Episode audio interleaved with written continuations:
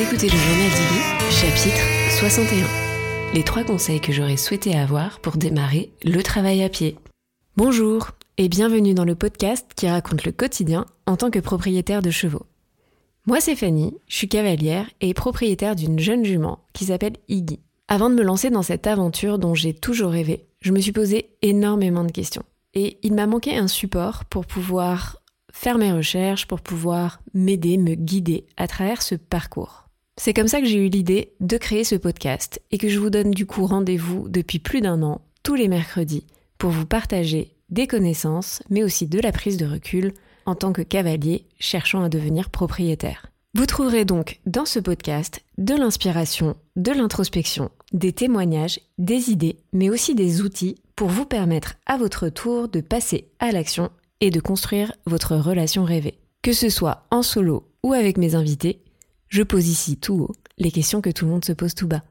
Je suis tellement heureuse de vous retrouver aujourd'hui dans cet enregistrement qui va être assez personnel et qui pour autant, je pense, peut servir à beaucoup de personnes. Déjà, je suis super contente de retrouver ce micro pour vous parler d'un sujet qui me plaît particulièrement. Et puis, bah, parce que je vais pouvoir parler de moi. Ça fait un peu bizarre dit comme ça, mais la première version de ce podcast, c'était d'être mon carnet de bord et de donc donner des conseils à travers mon parcours à d'autres personnes. Et ces derniers temps, j'ai eu la chance d'interviewer des gens incroyables, que ce soit des professionnels ou d'autres propriétaires. Mais du coup, bah, il me manquait un petit peu cet épisode où c'est moi qui reviens juste en solo au micro pour vous raconter mes déboires et mes réussites. Ces épisodes sont aussi pour moi une manière de faire le bilan, de tisser une sorte de rétrospective pour pouvoir plus facilement en fait retracer tout le chemin parcouru aux côtés d'Iggy. Et c'est donc pour ça, je pense, qu'il me plaise tant. Alors voyons si je peux vous épargner quelques erreurs de parcours à vous aussi, avec une bonne dose d'humour et surtout d'autodérision. Quand on parle de travail à pied, chacun se fait sa propre image, sa propre vision de ce que c'est dans sa tête. On peut y voir les fameux exercices d'équifile, comme on peut s'imaginer le côté très spectaculaire de certaines figures, ou encore longer son cheval sur un cercle pour le travailler rapidement en 20 minutes, ou alors peut encore nous venir en tête des images de horsemanship avec du travail au sol. La réalité, c'est que le travail à la pied est finalement la base de toute bonne communication avec son cheval. Ça, je peux le placer dès l'intro. Je pense que je n'apprends rien à personne. Mais ce qui est assez étonnant, c'est qu'on est en train de se dire que le travail à pied, c'est la base pour communiquer avec n'importe quel cheval, que ce soit le sien ou même un autre qu'on a en demi-pension, confiage ou même un cheval de club.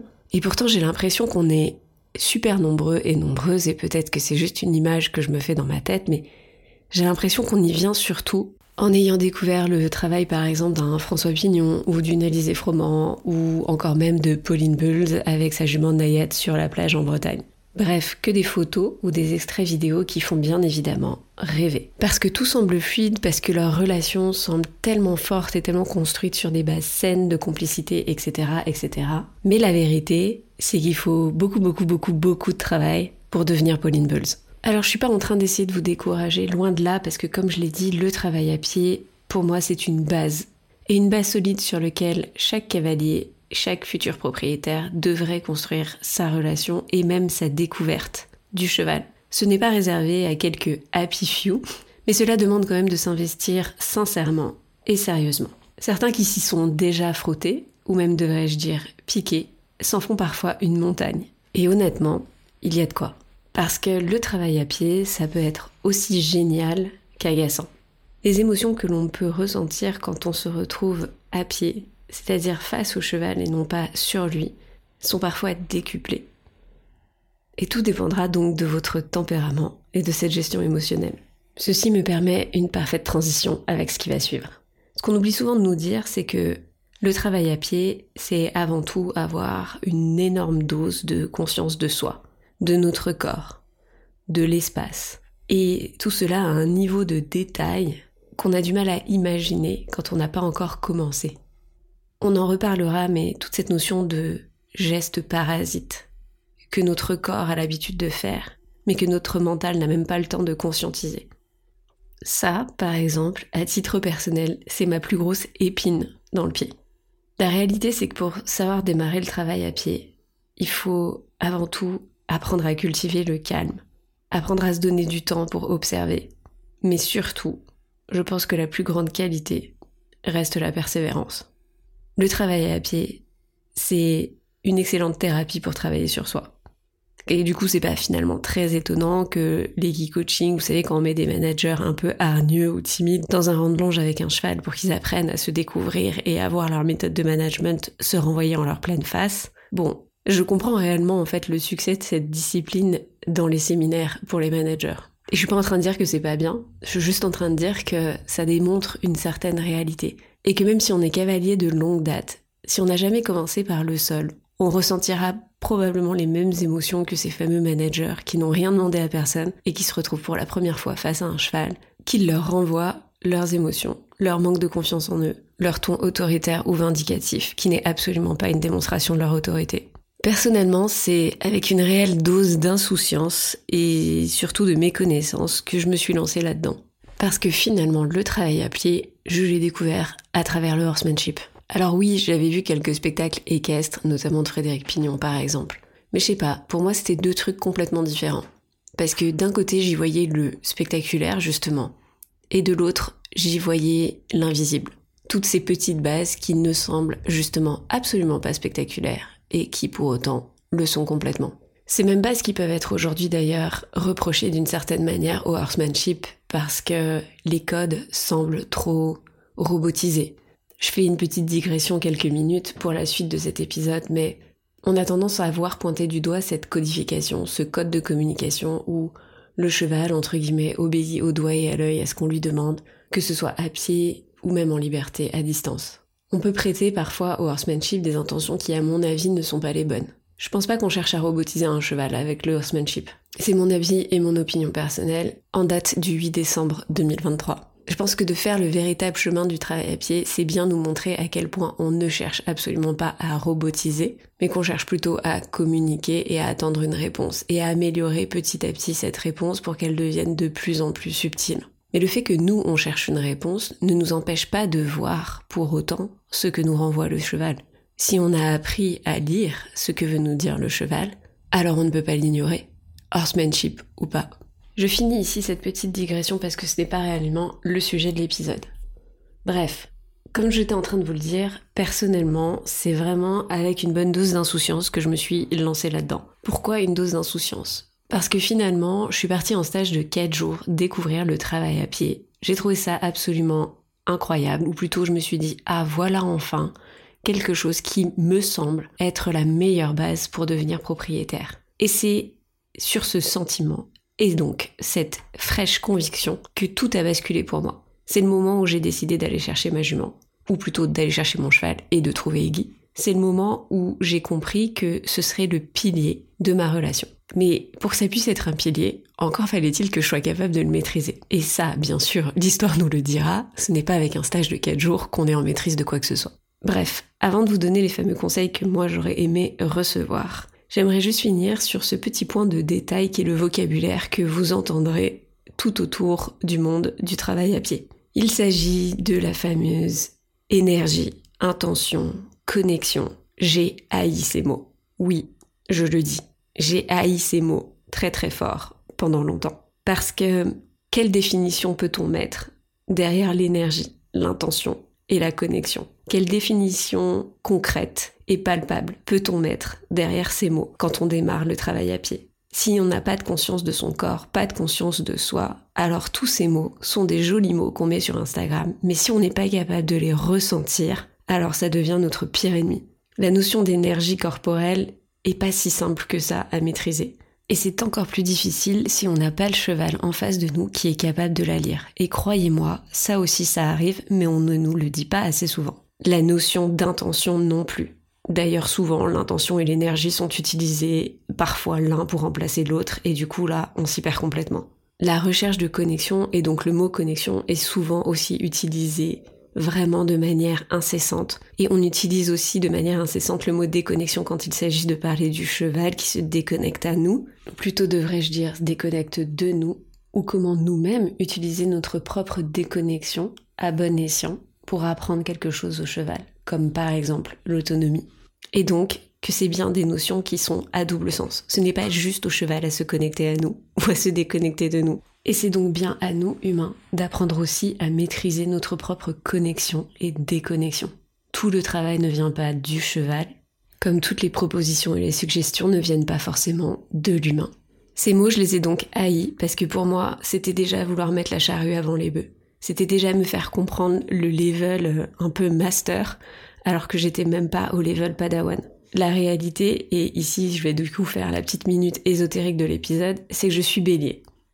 Et comme tout bon bélier, j'ai tendance un peu à foncer. Et là, ce qu'on me demandait de faire, c'était de ralentir. Et ça, c'est peut-être le premier conseil qui n'en est pas vraiment un, mais que je vous place ici, dans cet épisode. On va dire que c'est le conseil bonus.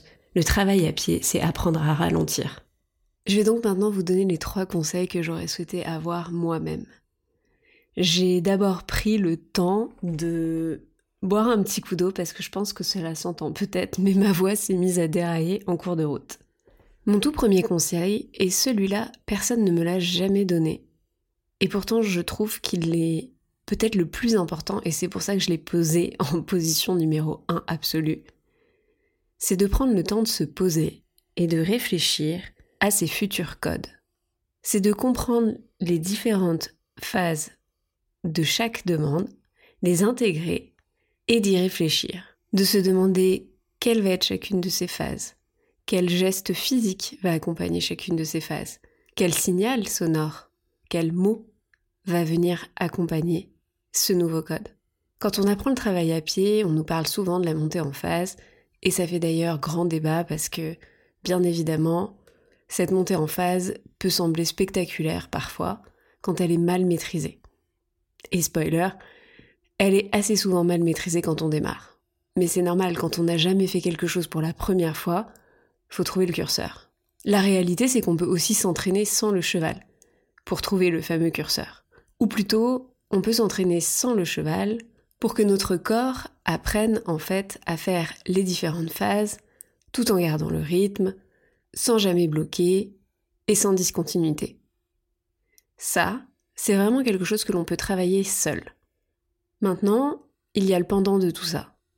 C'est-à-dire que travailler ces phases seules, travailler sa gestuelle, sa rythmique.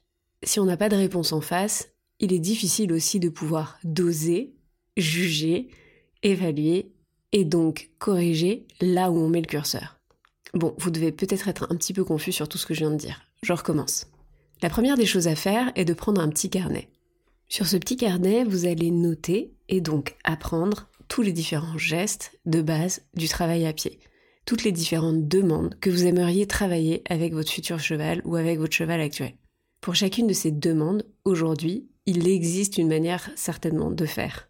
Vous pouvez vous interroger sur ces différentes manières de faire, que ce soit en R ou en R-, et du coup noter toutes les différentes étapes, toutes les différentes phases qui correspondent à cette demande, de la manière la plus subtile à la manière la moins subtile.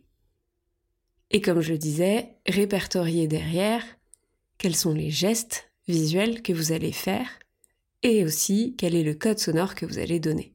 Puis ensuite, vous pouvez apprendre à aller travailler tout seul en rythmique, face à un miroir, en vidéo, etc., etc., pour permettre à votre corps donc d'apprendre la gestuelle tout en gardant le rythme, pour vous permettre à vous de le faire tout simplement, de vous autocorriger aussi face à un miroir, mais le meilleur correcteur qui soit restera quand même un jour le cheval que vous aurez en face de vous.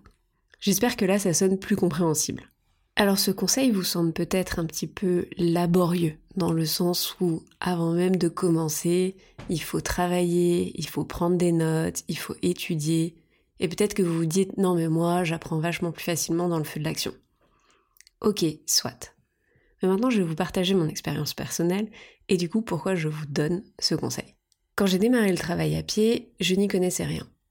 Mais par contre, j'étais dans ma phase que j'ai toujours de vouloir continuellement apprendre et donc du coup d'aller regarder chez plein de gens différents comment ils font.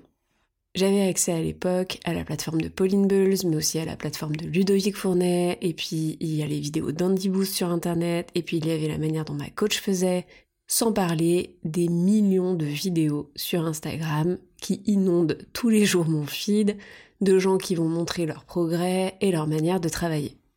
Bref, Autant vous dire que j'avais un champ lexical visuel de gestes, de codes et de signaux tous interprétés de manière plus ou moins légèrement différente parce que chacun y a mis plus ou moins sa patte. Et en fait, ça peut sembler un détail, mais ça n'en est pas un. Oui, bien sûr, dans l'absolu, les phases sont presque tout le temps les mêmes et les gestes sont presque tout le temps les mêmes. Mais la réalité, c'est que notre corps a aussi une manière de s'exprimer. Non seulement il a une manière de s'exprimer, mais ensuite quand on fait, qu'on refait, qu'on re-refait, qu'on re-refait encore beaucoup de choses, on a tendance à, comment dire, à prendre quelques raccourcis. C'est-à-dire que euh, vous allez interpréter d'une certaine manière ces codes avec un style qui est le vôtre. Je ne sais pas comment traduire ça, mais c'est un peu comme une danseuse qui fait une chorégraphie. Chacune connaît la chorégraphie, mais chacun y met une intention, une manière de faire, à une gestuelle, à un sens du rythme qui fait que la danseuse A ne ressemble pas vraiment à la danseuse B. Et bien là, c'est un peu pareil. Et du coup, à force d'observer les vidéos de toutes ces personnes, je me suis rendu compte que un tel plaçait sa main comme ça quand il demandait le reculer, mais qu'un tel avait plutôt tendance à faire comme ça. Et même si dans le fond c'est à peu près le même geste, ce n'est pas tout à fait le même geste. Ce n'est pas tout à fait la même manière de coder la demande. Et comme moi je galérais, bah en fait j'avais tendance à changer un petit peu mes codes, changer un petit peu ma gestuelle au fur et à mesure que j'apprenais le travail à pied. Autant vous dire que déjà pour moi c'était confusant parce que petit à petit ça a dégradé ma compréhension et mon appréhension des différentes phases, mais alors pour ma jument en face, je vous dis pas le bordel. Je sais pas si je suis une exception, une sorte d'énergumène qui fonctionne comme ça, et je compte vraiment sur vous pour me dire dans Instagram, en DM, si vous aussi ça vous est arrivé ou pas, mais bref. Je trouve que le plus facile pour s'en rendre compte, c'est avec l'éthique de langage, et donc les codes sonores. Je vous donne un exemple hyper précis. Certains, pour le reculer, vont instaurer le back, c'est-à-dire le mot recul en anglais tout simplement d'autres vont dire recul, d'autres vont plutôt préférer un code sonore sans forcément avoir un mot. Et par exemple, ils vont mettre le tst, tst, tst pour le différencier avec le Bref, vous voyez, déjà chacun va avoir différentes manières de faire.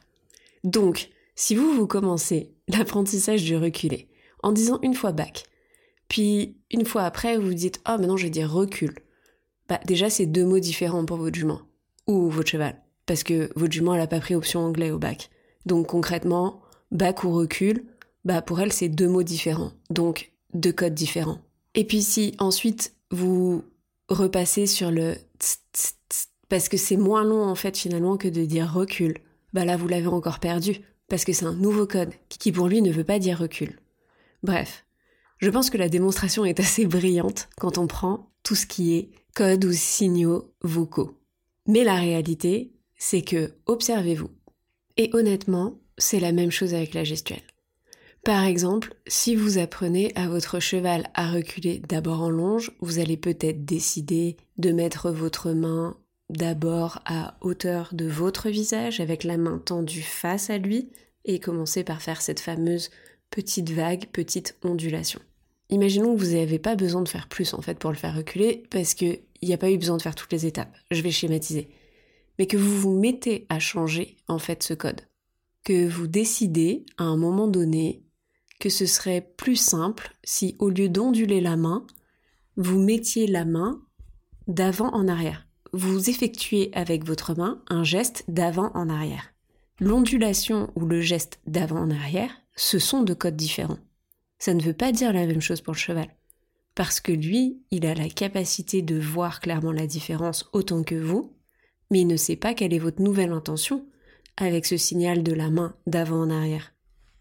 Et d'ailleurs, là, je me focalise sur ce geste pour vous donner l'exemple. Mais la réalité, c'est que si vous ne maîtrisez pas exactement vos phases, vous ne comprenez pas que d'ailleurs votre tout premier geste, c'est déjà de respirer et de grandir, de vous incliner légèrement en avant, puis de monter votre main, puis d'onduler, ou de faire ce geste avant en arrière. Finalement, cette dernière étape n'est pas du tout votre geste final.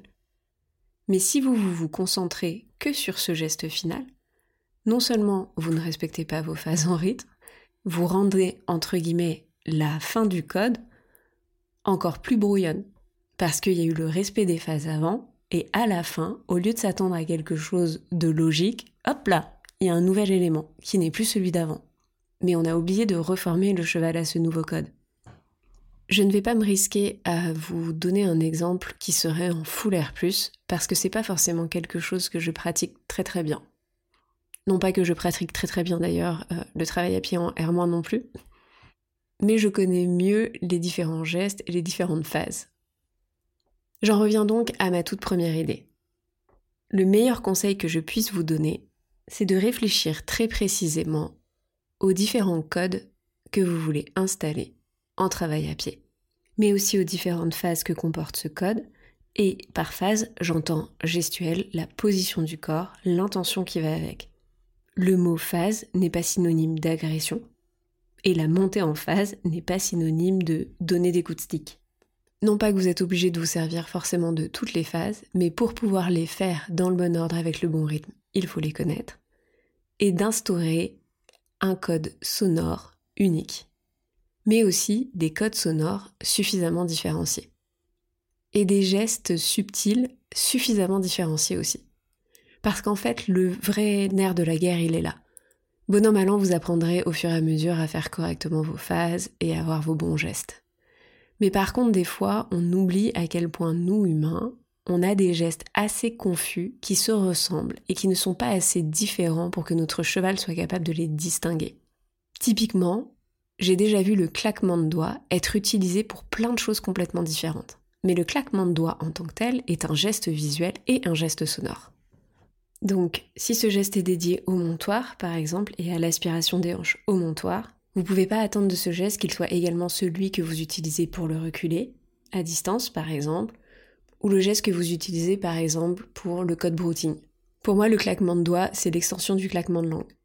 Il y a des fois, on prend des tics, des tocs, même devrais-je dire, et on se rend pas compte qu'on les utilise à tout bout de champ, ce qui ne veut plus rien dire.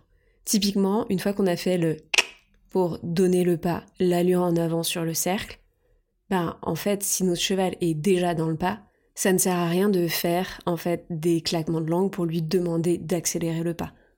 Parce que le c'est le code pour se mettre en avant. C'est pas le code pour avancer plus vite. Et si vous avez décidé que le c'était pour le pas et que le c'est pour le trop, bah alors il faut être capable de ne jamais faire parce que notre cheval prend pas le pas. Parce que le code c'est et pas. Bref, c'est donc sur cette brillante analyse et cette brillante démonstration sonore et vocale que je m'apprête à passer au deuxième conseil. Parce que oui, j'ai bossé ma transition. Conseil numéro 2, commencer par les bases.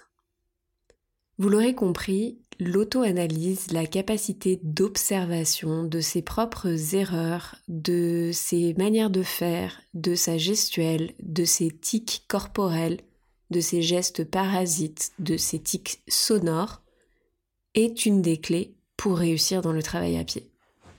Et j'en parlais un petit peu au début de l'épisode, mais moi ce qui m'a le plus attiré, c'est la subtilité et non pas le spectaculaire. Mais la subtilité est parfois beaucoup plus difficile à acquérir que le spectaculaire. Mon conseil numéro 2 sur le fait de commencer par les bases, c'est d'avoir la maîtrise de tous ces codes et de comprendre le fonctionnement de toutes ces phases et de tous ces codes avant d'en arriver à du spectaculaire. Parce que même si on rêve de faire le plus beau décabré sur la plage avec le coucher de soleil, ou la meilleure jambette dans un pré pour avoir une super photo Instagram, ce n'est pas ça le travail à pied, ou plutôt devrais-je dire c'est qu'une toute petite partie du travail à pied. C'est la partie immergée de l'iceberg, celle que l'on voit, celle qui nous fait peut-être fantasmer, mais ce n'est pas celle qui nous garantit de pouvoir évoluer dans le travail à pied. Ce n'est pas celle qui nous permet de pouvoir évoluer sur différents dispositifs, dans différents contextes, dans différentes situations, dans différents environnements. Ce n'est pas celle qui nous permettra demain de faire un slalom géant, ou qui nous permettra non plus de traverser un guet. C'est là qu'il faut savoir différencier les figures de l'ensemble du travail à pied et de la logique derrière le travail à pied. Et puis, les bases sont riches entre euh, envoyer sur le cercle, tourner vers, reculer, aspirer, on a déjà de quoi faire. La réalité, c'est que commencer par les bases, c'est se donner le temps d'améliorer sa communication et d'arriver justement à des gestes de plus en plus subtils, avec des réponses de plus en plus subtiles, et ou des propositions de votre cheval de plus en plus subtiles. Vouloir commencer par le spectaculaire, c'est potentiellement se mettre en danger, créer de la frustration chez votre cheval qui peut vous faire des propositions que vous aviez absolument pas imaginées, et encourager entre guillemets ces propositions si derrière vous n'avez pas la réponse adaptée de votre part. Et là, je vais repartir de mon exemple personnel et promis, je vais faire plus court que lors du conseil numéro 1, mais il est important pour moi que vous compreniez bien ce que j'ai envie de vous dire. Et honnêtement, il n'y a pas mieux qu'un exemple. Je vais parler de mes envoyés sur le cercle. Iggy a toujours montré une certaine frustration sur les départs sur le cercle. Donc, elle avait pris l'habitude, et parce que je ne l'ai pas corrigé tout de suite, de secouer la tête à chacune de mes demandes. Pendant longtemps, j'ai cru que c'était pour passer d'une allure à l'autre. Il m'a fallu un certain temps pour comprendre que l'agacement qu'elle mettait n'était pas vraiment lié à la pression en avant vers sa tête. Il était lié à ma demande qui était beaucoup trop forte pour elle. J'avais développé un geste parasite sans même m'en rendre compte.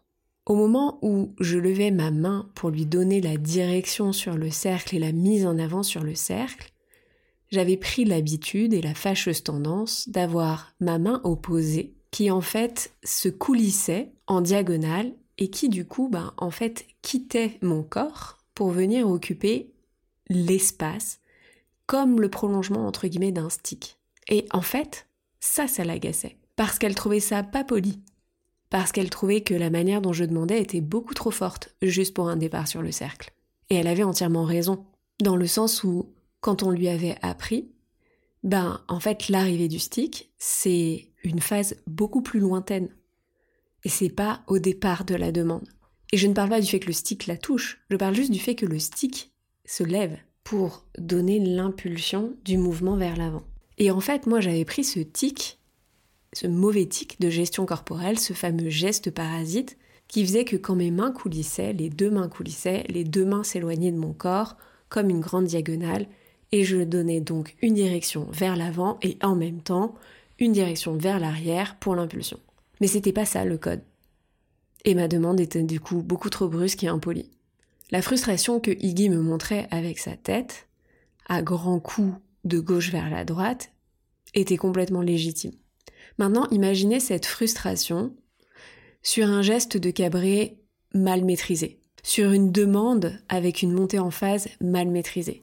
Je suis pas en train de vous dire qu'il faut jamais faire d'exceptionnel et de spectaculaire, mais je pense qu'il faut savoir regarder avec objectivité parfois son propre niveau et être capable de faire sa propre autocritique de là où on en est pour pouvoir avoir toute la lecture de chacune des situations dans lesquelles on va demander et solliciter un nouvel apprentissage à son cheval. Est-on réellement en maîtrise de notre demande, de notre gestuelle, pour ne jamais venir y amener une certaine forme de frustration qui pourrait remettre en question notre sécurité?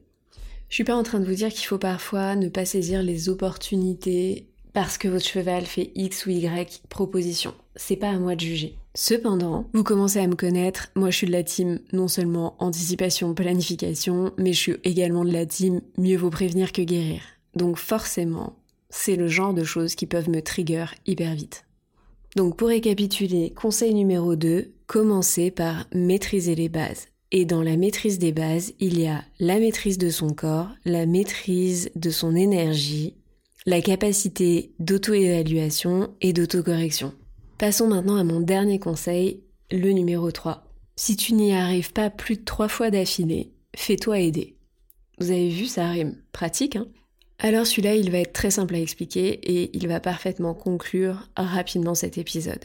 Si vous tentez une première fois, si vous tentez une deuxième fois, si vous tentez une troisième fois et que vous n'obtenez pas ce que vous voulez, et que vous n'êtes pas capable d'aller au bout de votre idée parce que vous avez le sentiment que le problème vient de vous, alors faites appel à un avis extérieur. Il est parfois dur de savoir à quel moment ça coince, à quel moment la demande n'est pas forcément comprise, d'où vient l'erreur? Et c'est pas toujours simple de trouver les indices tout seul.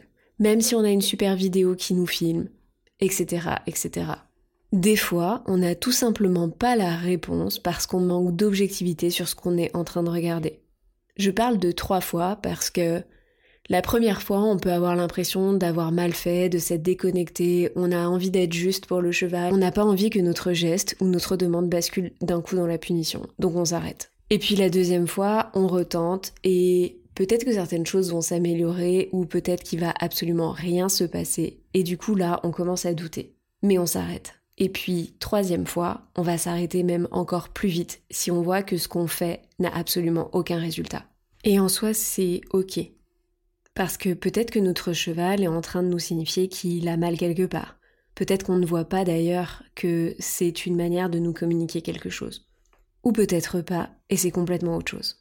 Mais en deux ou trois fois, un nouvel apprentissage peut être très vite inculqué au cheval. Et c'est pour ça qu'il est hyper important de faire intervenir une tierce personne pour ne pas creuser un défaut de communication, pour ne pas venir abîmer vos codes, vos phases et la subtilité que vous pouviez avoir obtenue jusque-là. Un regard extérieur, c'est toujours une bonne idée.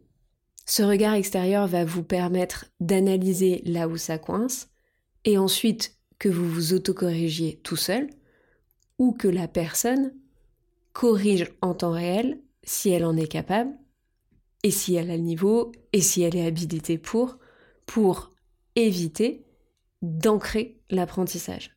L'apprentissage du cheval, mais aussi le vôtre. Parce que ce qu'on oublie tout le temps, c'est que nous les êtres humains, on est comme le cheval. On apprend par essai-erreur et notre corps apprend aussi vite les erreurs qu'il apprend les bonnes choses. Donc on est tout le temps à vouloir corriger le cheval et à faire en sorte de ne pas ancrer tel apprentissage ou tel apprentissage chez le cheval. Mais pensez un peu à vous d'abord. Quels sont les mauvais apprentissages, les mauvaises habitudes, les mauvais tocs que vous êtes en train de développer? Repensez à l'exemple que j'ai donné juste avant. Et moi, ma manière d'avoir positionné ma main extérieure qui n'était absolument pas la bonne. En combien de fois pensez-vous que j'ai intégré cette manière de faire malgré moi, sans même m'en rendre compte? Je peux vous garantir que connaissant un petit peu ma manière de faire, ça a dû arriver très très vite. J'ai pour habitude d'être très bonne en mimétisme et honnêtement, là c'est un exemple où c'est absolument pas à mon avantage. Alors je vous répète une dernière fois ce troisième conseil parce que je pense qu'il n'y a rien à en dire de plus sauf de l'intégrer. Si vous n'y arrivez pas plus de trois fois, faites appel à quelqu'un d'extérieur. C'était donc mes trois conseils pour démarrer le travail à pied. J'espère que ceux-ci vont vous aider. Pour toutes celles et ceux qui m'ont écrit qui démarraient le travail à pied et qui attendaient avec hâte cet épisode, n'hésitez pas à me faire votre retour d'expérience, soit en commentaire dans Apple Podcast, soit directement en DM sur Instagram et je me ferai un plaisir qu'on échange ensemble sur le sujet. Je les répète très très vite avant de conclure. Conseil numéro 1. Prenez un cahier, réfléchissez tous vos codes et leurs différentes phases, que ce soit gestuelle ou sonore, avant de vous lancer. Conseil numéro 2, commencez par les bases et n'allez pas tout de suite dans le spectaculaire. Apprenez à avoir conscience de votre corps, de votre énergie et de vos demandes. Conseil numéro 3, si vous n'y arrivez pas plus de trois fois, faites appel à quelqu'un d'extérieur. J'ai vraiment pris plaisir à vous raconter tous mes petits déboires dans l'initiation que j'ai reçue du travail à pied. Et croyez-moi, deux ans après, je me considère réellement encore comme une débutante. J'aurais aussi pu vous dire que un des meilleurs conseils, c'est de finalement pas forcément démarrer avec un jeune cheval. Et encore moins avec un poulain. Je conclus là-dessus, mais plus le cheval est jeune, plus il apprend vite. Et en général, moins bien il gère sa frustration. Démarrer avec un maître d'école reste, à mon avis, une option de facilité non négligeable. Mais comme je ne l'ai pas fait, je ne peux pas vous le recommander. Alors pour celles et ceux qui me suivent sur Instagram, vous avez vu que je vous avais proposé de donner votre conseil pour démarrer le travail à pied. Et j'ai eu plein de réponses tellement riches que je me suis dit que c'était dommage de ne pas en faire profiter tout le monde. Parce que oui, j'en ai partagé quelques-unes en story, mais honnêtement, elles vont durer 24 heures et puis après, finito. Pour remédier à ça, je vous propose donc de les recevoir directement dans votre boîte mail pour qu'elles soient accessibles dans votre téléphone, depuis votre poche, à n'importe quel moment de la journée, quand vous allez au pré, quand vous allez à l'écurie et que vous décidez de vous lancer ou d'avoir un petit reminder sur c'est quoi les meilleurs conseils de travail à pied. Pour avoir tous les conseils de toutes ces personnes bienveillantes, Je vous laisse cliquer sur le lien en description de l'épisode. Dans le prochain chapitre, il est enfin temps que je vous dévoile les vraies raisons du pourquoi du comment j'ai décidé de déléguer la reprise du travail d'Iggy à quelqu'un d'autre que moi. Ce sera donc un épisode encore plus personnel que celui d'aujourd'hui et 100% confession. L'idée derrière cet épisode, c'est aussi de vous donner des clés pour dresser vos bilans de l'année et vous aider à aborder 2024 sous de meilleurs auspices. En attendant la semaine prochaine, n'hésitez pas à nous rejoindre sur Instagram et TikTok si vous voulez suivre notre quotidien à et moi. Merci de votre écoute et à très vite.